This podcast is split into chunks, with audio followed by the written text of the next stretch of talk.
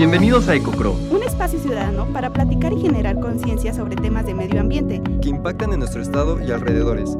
Este es un proyecto del Consejo de Participación Ciudadana temático de medio ambiente. Acompañan. ¿Qué tal amigos? Espero que se encuentren muy bien el día de hoy. Soy su amiga Carla López y les doy la bienvenida a este nuevo episodio de su podcast favorito, EcoCro. Hoy tenemos un tema que será de gran ayuda para todas y todos los que deseemos aportar a la conservación de nuestros ecosistemas, en especial sobre la flora que lo integra. Es por ello que hoy hablaremos sobre la biodiversidad queretana.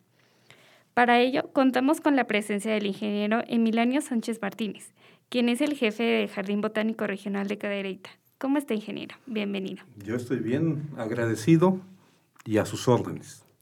Muchas gracias por acompañarnos el día de hoy. Para comenzar y para que nuestro auditorio lo conozca un poquito más, ¿podría contarnos acerca de su trayectoria profesional y su experiencia en el cuidado del medio ambiente? Bueno, yo soy un hombre viejo, como notarán.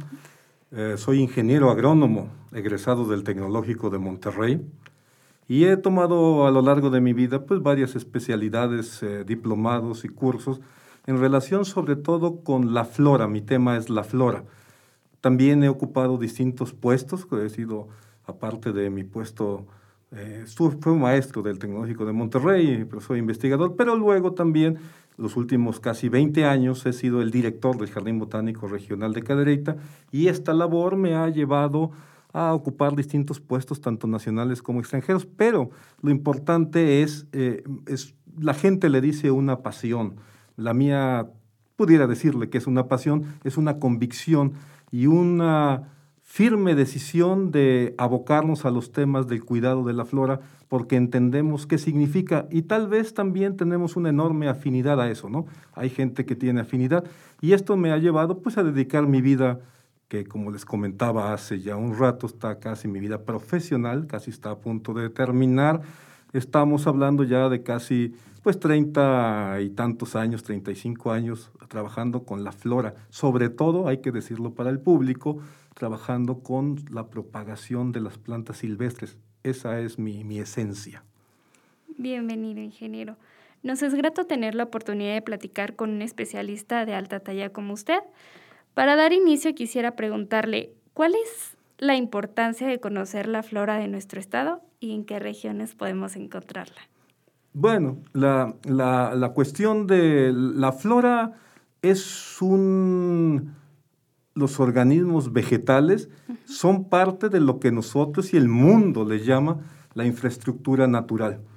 Podríamos pasar horas hablando de cuál es la importancia, pero esencialmente pues, es la base que permitió la vida y la que la mantiene. Suena casi una cuestión de perogrullo, ¿no? O sea, es un lugar casi común decir esto. Pero así es, la flora significa en un primer punto, pues toda la vitalidad del sistema terrestre.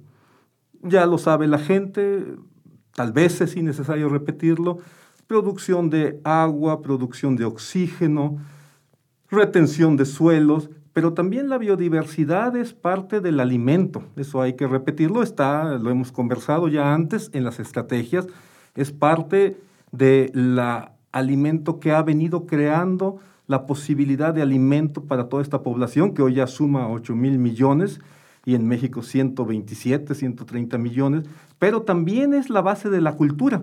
O sea, decir, nosotros en los organismos a los que pertenecemos, y perdón que use una síntesis, una especie de, aforismo para sintetizar esto, eh, si, si, no hay plantas, no hay vida. Entonces, es, es todo, es esencia y es accidente. Es decir, permite vivir al hombre directamente, que más que alimentarse, que más que vivirse, pero también permite inspirarse. Un poco, diría el gobierno del estado de Querétaro, permite hacer, tener, pero también contemplarse como parte de un movimiento de la vida, un movimiento general. Es un tanto filosófico, pero es absolutamente práctico. Entonces, la flora es muy importante. Permítanme decirles que eh, Querétaro, hablando ya de nuestro pequeño estado, el maestro Francisco Cervantes Vidal, que era, es el poeta mayor queretano por antonomasia, decía que Querétaro es un pequeño niño que se puede arropar. Tenía un último libro que se llamaba Querétaro Pequeñino. Querétaro es un estado muy pequeño, uno de los más pequeños, que tiene la República Mexicana. Sin embargo, así como dicen también los lemas del gobierno, es orgullo de México, porque en una superficie de un poco más de 11.000 kilómetros, 11.700 kilómetros cuadrados, para redondear, tiene una diversidad, nada más hablando en riqueza de especies, que eh, podemos decir que es de 4.000, está eh, determinada en 4.411, pero hay que decir, el público debe entender que la flora de Querétaro, que es parte de un estudio general que se llama la flora del Bajío regiones adyacentes, no está concluido.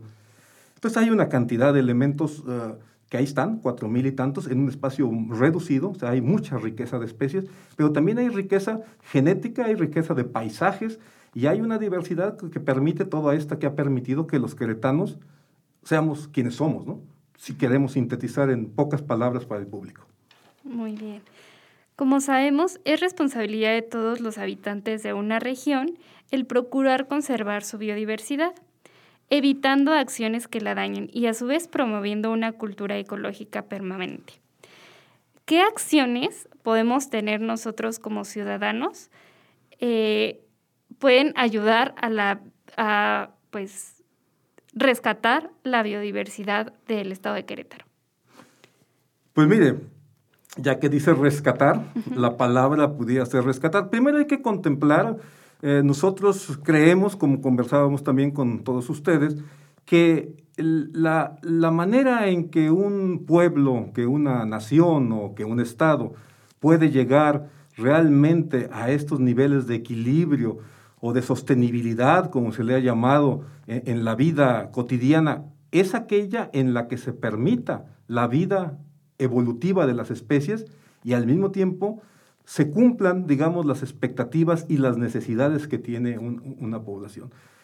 Esa cultura que parecería, digamos, trivial, no lo es tan sencillo, requiere de una educación.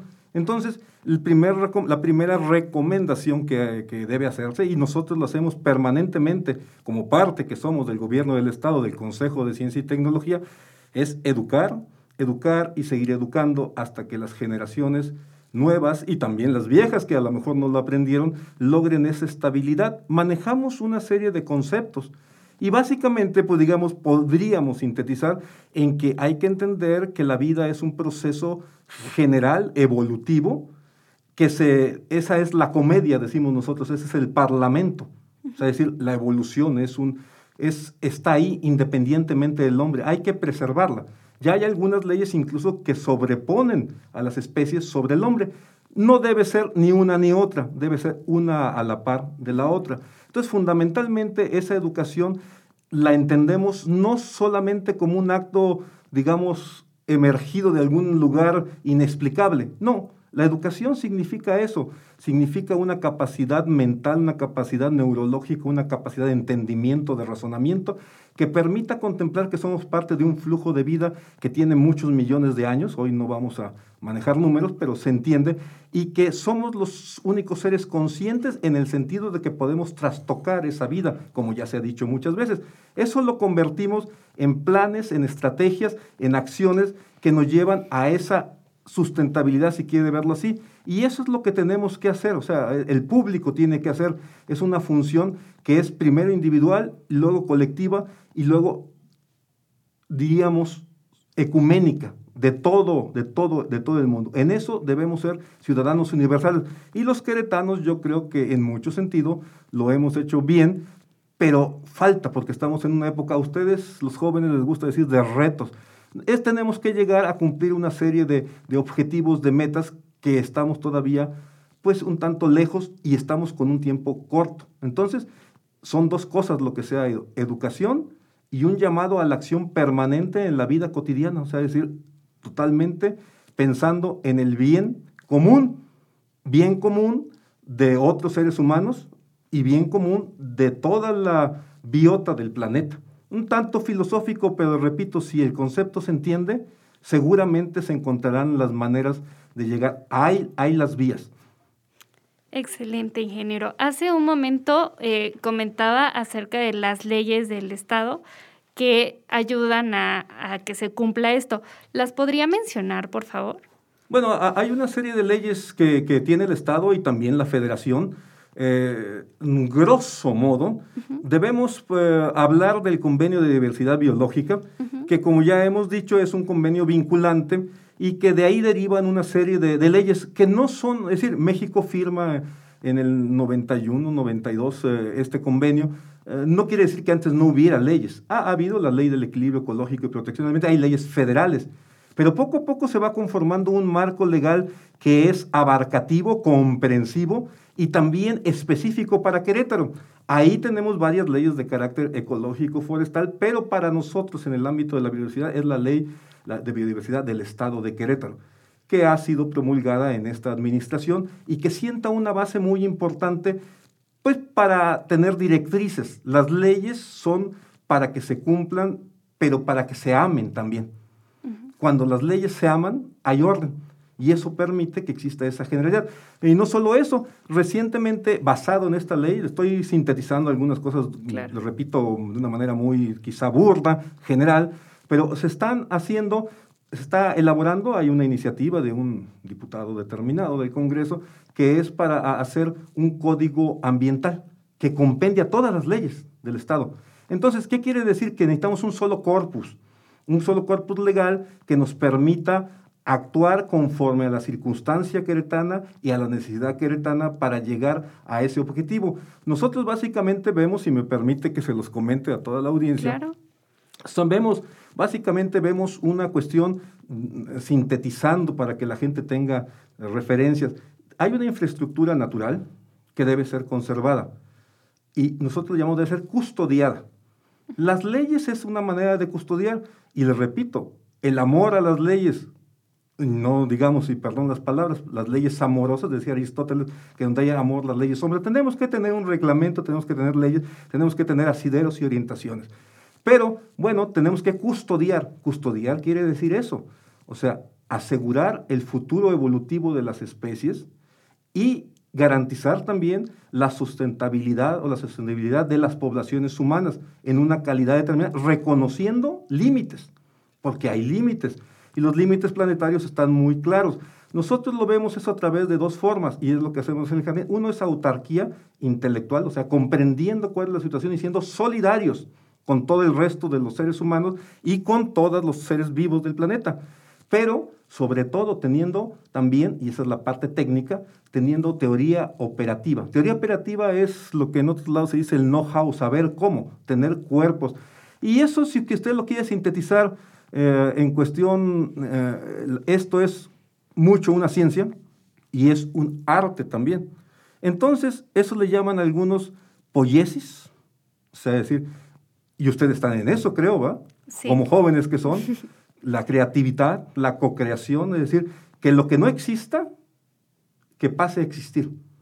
Es decir, ahí entra la idea, la innovación, incluso la idea genial o la idea. Pero bueno, e, e, es esa idea. Luego tiene que haber el TECNE, que es lo que estoy diciendo, una teoría operativa, y tenemos cuerpos muy importantes, ustedes nos podemos extender mucho, la Universidad Autónoma de Querétaro, por ejemplo, que es nuestro cuerpo estatal más importante, tiene un grupo de doctores en estas materias muy consolidado y que se sigue consolidando. El jardín trabaja también y hay más y más, más cuerpos, ¿no?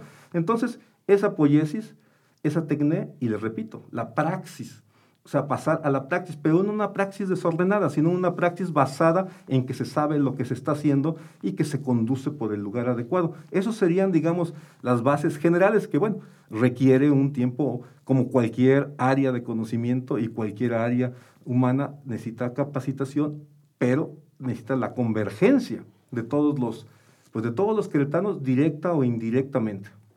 Muy bien. Como sabemos, existen muchos mecanismos desarrollados con el fin de conservar y estudiar la biodiversidad de una región. Uno de ellos son los jardines botánicos, donde usted pues tiene amplia experiencia. No, me gustaría que nos platicara respecto a estos, ¿qué es un jardín botánico y con qué objetivo se construye?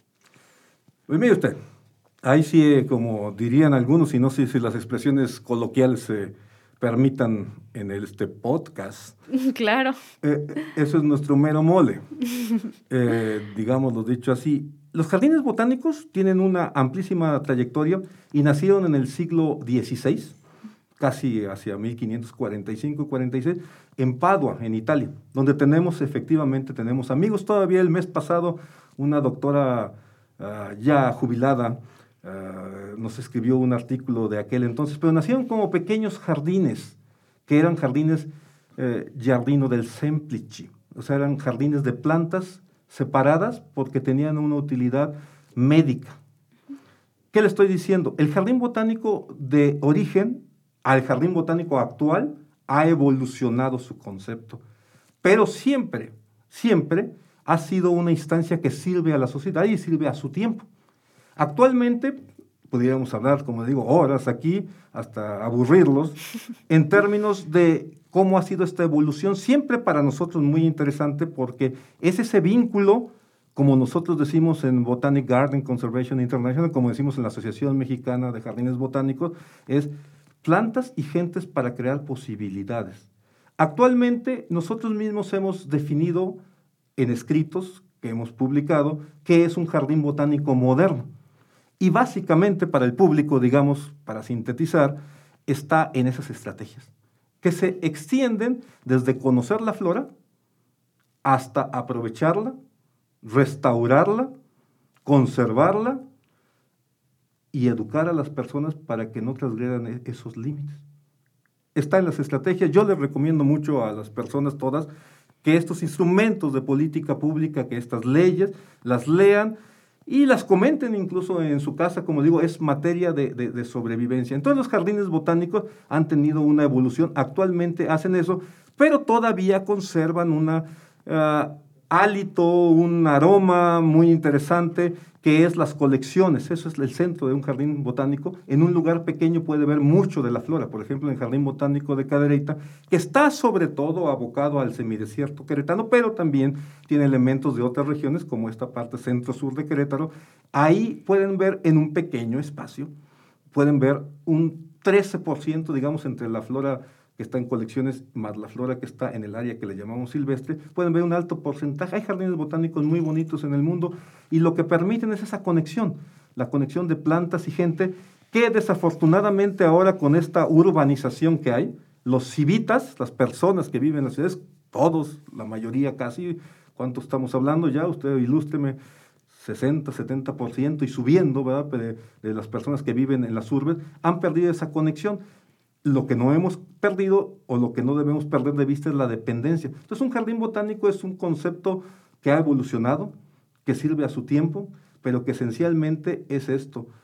Plantas, gente, posibilidades, estudio de las plantas, estudio de nuevos usos, propagación de especies. Eso es en esencia. Sencillo a lo mejor de decir, pero es eh, muy importante, digamos, son organismos activos, son eh, instrumento de, la conservación, de lo que se llama la teoría de la conservación, en este sentido. Y últimamente, que hay que decirlo también muy importante, el convenio de diversidad biológica, y uso este como eje, eh, tiene otra, otra cuestión que es el reparto justo y equitativo de los bienes de la biodiversidad. Es decir, lo que la biodiversidad produce, desde lo intangible hasta lo tangible, hay un consenso mundial, y así debe de ser, en que debe ser repartido, que debe ser generosamente compartido entre los seres humanos, cosa que no es tan sencilla y que estamos tal vez un poco lejos. México, estamos, este convenio, que es el protocolo de Nagoya, entró en vigor hace unos años, estamos trabajando, el jardín también participa en eso. Es un tema también complejo, pero es muy sencillo. Hay que compartir, hay que compartir y para eso también se necesita una organización. Eso hacen los jardines botánicos. Podríamos entenderlo entonces como un eslabón entre la humanidad y la biodiversidad. ¿No es así? Es un eslabón. Sí, eh, les repito, eh, la, biodiversidad, que es un término determinado que, digamos, también eh, ha evolucionado, la biodiversidad es sencilla de entender en términos de qué es esa variación en genes, en poblaciones, en ecosistemas. Pero últimamente y legalmente en algunos lugares también es la información natural. La información natural es todo. O sea, si, si ve, o sea, la, información y la materia, la energía, todos están conectados. ¿Qué quiere decir? Por ejemplo, esta plática que estamos teniendo es un producto de la biodiversidad. Alguien que hace una obra de arte que se inspira, el biomimetismo, por ejemplo, que del cual derivan varias cosas, es parte de la biodiversidad. Entonces, la biodiversidad es esa eh, variedad de la vida, les repito, de la que depende la vida del hombre, pero también su bienestar en varias escalas, La económica, la ecológica, la estética y tal vez, si así lo quieren pensar, la espiritual. Muy bien, todos estos procesos naturales desarrollados entonces en nuestro ecosistema son fundamentales para la subsistencia de quienes lo habitamos. Es por ello que tenemos la obligación de reparar cualquier daño que nuestras áreas naturales puedan llegar a sufrir. Para conocer más del tema podríamos platicar acerca de la importancia de reforestar las áreas naturales que lo necesitan y cómo asegurar la subsistencia de los ejemplares reforestados. Sí, Sí, bueno, ya, ya, lo, lo, hemos dicho, le repito, eh, estamos dialogando en un tenor fundamentalmente teórico y filosófico, pero sí, la, digamos, la cubierta vegetal eh, que significan nuestros ecosistemas y la biodiversidad o la ecobiodiversidad, digamos, hablando a nivel de tipos de vegetación, hablando a nivel de biomas, es esencial porque es estructuralmente la que le da función y sí hay que conservarla porque hay una terrible pérdida. Aquí podemos hablar de distintos tipos de áreas que se han ido perdiendo y degradando. Entonces hay que asegurar que eso ya no ocurra y que tengamos procesos no solamente de poner árboles ahí, digamos. El, árbol se considera una cosa fundamental porque es uno de los cúlmenes de la evolución pero lo que estamos hablando es sobre todo tener ese conjunto del ecosistema funcionando, como le comentaba yo, con el mayor número de elementos, un mayor número de especies, pero suficientemente interconectadas de manera que formen ese conjunto funcional. E, e, eso es la cuestión. Y ahí cada lugar debe tener sus propios elementos.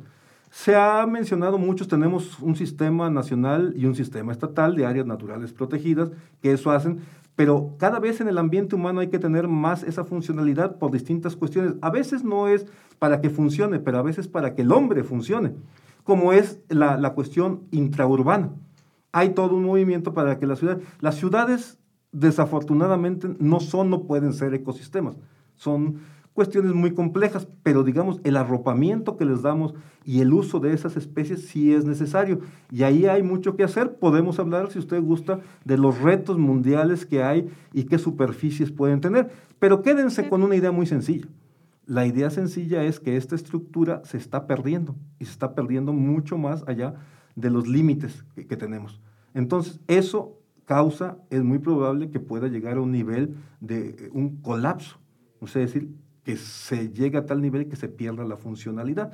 Entonces, no solamente que hay que forestar y reforestar, hay que restaurar con las especies nativas y de manera que esos ecosistemas recobren su funcionalidad. Hay manera también de parametrizarlo, de medirlo. Entonces hay que tener especialistas haciendo eso, pero a toda la población convencida de que sí debe de ser. ¿va? Claro. Es de suma importancia saber que aunque tengamos la iniciativa de apoyar a la conservación del medio, la eh, bueno, haciendo hincapié a la reforestación, esta debe hacerse exclusivamente tras un estudio que nos permita conocer qué especies son las adecuadas en ciertas zonas. Para esto, me gustaría que nos platicara cómo perjudica a la biodiversidad el hacer una reforestación incorrecta al plantar especies no nativas o especies invasoras? Son dos cosas o tres cosas distintas ahí. Yo creo que lo primero que hay que hacer es pensar en positivo. Es decir, no lo que no hay que hacer, sino lo que sí hay que hacer. Y hay estándares de... Eh, todavía México no tiene una norma específica de eso, pero hay estándares internacionales de cómo restaurar. Eso, e, eso es lo que básicamente hay que hacer. Hay que seguir haciendo estas cosas siempre basado en cómo ah, debe, qué había ahí, como dice usted, porque los ecosistemas tienen una estructura y una función. Sí hay que tener inventarios, hay que tener entendimiento de las relaciones ecológicas que tienen ahí para, para restablecerlas. y finalmente sí eliminar, como usted dice, las especies invasoras eh, a veces lo que hacen, si usted pone una especie que no es la correcta, no quiere decir que la satanice, digamos que en ningún lado va a poner una especie que no es nativa sino que fundamentalmente debe pensar en tener estas especies porque son las propias del lugar, están adaptadas al lugar, son el alimento para los uh, organismos del lugar, son las que tienen todas las relaciones bióticas con todos los seres del lugar y las eh, eh, especies exóticas invasoras, es hay que eliminarlas porque generalmente causan o básicamente causan problemas detrimentales podemos poner ejemplos de cómo ciertos lugares, incluso de Querétaro, se han ido llenando de algunas especies de ese tipo que lo que causan es una regresión del ecosistema y entonces finalmente termina en una simplificación tal que perdió la estructura, perdió la función y perdió entonces las aportaciones que hacen a estos que la gente le llama o que se llaman servicios ambientales. E, e, eso, e, eso es la base. Y sí hay que tener especialistas. Al momento de reconstruir un ecosistema es como reconstruir una casa, necesita tener un plano, digamos, de cómo estaba. Eso se llaman ecosistemas de referencia.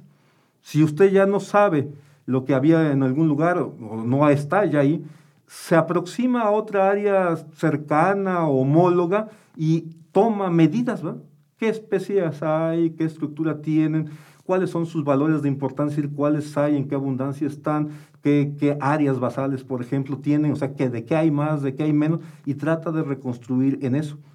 En mucho es una ciencia en pañales, como dicen algunos, pero también está muy avanzada. Nosotros tenemos colegas, digamos, australianos eh, en Hong Kong que han hecho restauraciones realmente llamativas y se puede, se puede ver. También aquí los hay en México. Por ejemplo, la Universidad Autónoma del Estado de Morelos tiene notables avances en eso y ha publicado un libro, si ustedes quieren leerlo, a través de la Comisión Nacional para el Conocimiento y Uso de la Biodiversidad. Pero básicamente en eso consiste en tener esas estructuras de vegetación funcional y va a usted a encontrar una serie de principios, ¿no? Que deben ser de cierto tamaño, que deben ser de cierta forma, que deben estar interconectadas, que deben eh, haber estas eh, ligazones entre las teselas, ¿no? entre las partes de fragmentos de vegetación, porque lo que hemos hecho es dividir tanto que digamos que pierde esa funcionalidad y eso sí es un problema. Aquí, si lo quieren ver al revés, lo que es una ventaja para Querétaro, que ser pequeño, también es una desventaja, porque pues, digamos al perder una superficie va, eh, es proporcionalmente fuerte la pérdida. Y si quieren ver o si quieren estudiar casos dramáticos cercanos en el centro de, México, estudien el caso de Tlaxcala, que es un estado todavía es un poquito más de 4.000 kilómetros, hemos tenido relación con ellos y es muy sabido en que prácticamente han perdido todo, ¿me entiendes? Y se pierden muchas funciones, ¿me entiendes? O sea, se pierde la función. La gente tiende a no a no ver o no sentir que se ha perdido una función, pero estructuralmente se refleja en estos grandes problemas globales, ¿no? de los cuales ya es más que sabido y repetido que el cambio climático, pero son nueve problemas fundamentales. El cambio climático es el más álgido, porque se ha puesto un límite de emisiones que debería no rebasar 1.5 grados de temperatura, es el ejemplo más claro. Ya apenas ayer o antier eh, ha dicho la ONU que eso no va a ser posible, que va a estar el cambio de 2.5 hasta 4 grados tal vez, y que eso acarreará al mundo, y perdón la expresión, a lo mejor, ¿cómo se puede decir? Apocalíptica, así lo dice, va a haber un apocalipsis paulatino. Entonces necesitamos también eh, aprender a mitigar esas cosas, pero digamos, tomemos las medidas. Claro. Ingeniero, eh, este es un tema demasiado extenso del que podríamos hablar mucho. Pues. Para, para finalizar, me gustaría que nos dijera cómo, como ciudadanos queretanos, eh, cómo podemos participar o a dónde nos podemos acercar a estas campañas de reforestación de nuestro estado. Miren, yo debo responder a lo mejor como ha dicho el gobernador en su informe del domingo. La vía es Querétaro. ¿Cómo es la vía? Digamos, la vía fundamental es esto, el conocer, el entender. No hay que esperar a que, digamos, pues alguien más resuelva el problema local, le repito. Nosotros, ese, este principio de proporcionalidad y subsidiariedad quiere decir, hay que hacer cada quien lo que le toca en su lugar, Hay que organizarse, hay que tener brigadas específicas y hay que empezar a restaurar, no sin ton y son o de una manera desordenada, sino estudiando bastante y pidiendo ese apoyo. Eh, legalmente, digamos, esto pues va a corresponder a los gobiernos municipales en mucho. Entonces, el hecho que a nivel de municipio Querétaro solo tiene, vamos a llamarle así, solo tiene mm, muy importantes, pero solo 18 municipios. De alguna manera la estructura, digamos, política también, también facilita. Hay áreas que son prioritarias, no hemos hablado hoy de ellas, pero esa es la cuestión. Necesitamos mucho, mucho más liderazgo ambiental y un liderazgo comprometido y le llaman ahora liderazgo omega, ¿me entiende? Puede llamarle de muchas formas. Quiere decir un liderazgo que no solamente se preocupe por su tribu inmediata, por sus allegados, que se preocupe cada vez más por, por, por, los, por, por toda la gente, por todas las especies. Déjenme decirles, si todavía hay tiempo para que yo se lo diga, y les repito, esto es, puede ser una cuestión tendencial. Usted puede decir, está pasando esto y va a pasar aquello, pero necesitamos una cuestión estratégica y prospectiva. Es decir, necesitamos anticiparnos a esos problemas, fundamentalmente, y entonces tener una manera de atajarlos, vamos a llamarle así. Y en, en cuestión del arte de la guerra, que es el arte de la estrategia, hay lo que le llaman el Tao Tien Di Tian Fa, o sea, hay un propósito en el cielo, un propósito en la tierra, es decir, la evolución debe de continuar, con esto voy a concluir, la evolución debe continuar, es imprescindible que el ser humano no la detenga, ¿va? Pero también hay un propósito práctico, que lo puede ver de muchos lados, es el soporte de vida, pero si quieren verlo más inmediato, es el hambre y la pobreza. O sea, hay, debe haber también un plan. Planes, hay suficientes planes, creo yo, que son las estrategias. Y podemos comentar mucho más, pero debe haber liderazgo que yo creo que está faltando un tanto, ¿me entiendes? Liderazgo comprometido. Y finalmente debe haber un ejército que, haga. Que, ejército se refiere a una población organizada, perdón la metáfora, no, que nada tiene que ver con lo bélico, pero que tiene que ver más bien con una paz, traer la paz de la armonía de la tierra a través del conocimiento aplicado a estos ecosistemas que están pues padeciendo. Y ahí hay muchas áreas en que pueden ustedes abordar. Los que están en la ciudad de Querétaro tienen trabajo de sobra, porque aquí nos rodean algunos tipos de vegetación que se llaman desaparecientes, es decir, desaparecen no solamente las especies. Yo aquí he descubierto, descrito y todavía tenemos en tintero otras especies que están yendo, pero también están yendo todas las masas en todo el Bajío, el bosque tropical caducifolio del Bajío. Entonces, se están yendo, pero también tenemos, ustedes piensan, el semidesierto queretano, los cañones del río Estoraz, los cañones del río Moctezuma, toda la Sierra Gorda, los bosques mesófilos en pequeños manchones, el, cerro del doctor, que lo hemos declarado Key Biodiversity Area, eh, el cerro del Zamorano. Entonces, cada quien en su bastión, en su inmediatez de su eso, pero no, ya no podemos hacer nada más lo que se pueda, debemos hacer lo que se deba. ¿Qué es lo que se debe? Eso, alcanzar las metas de la conservación, que están ya, digamos, dispuestas en una acción solidaria conjunta. Eso es lo que yo diría.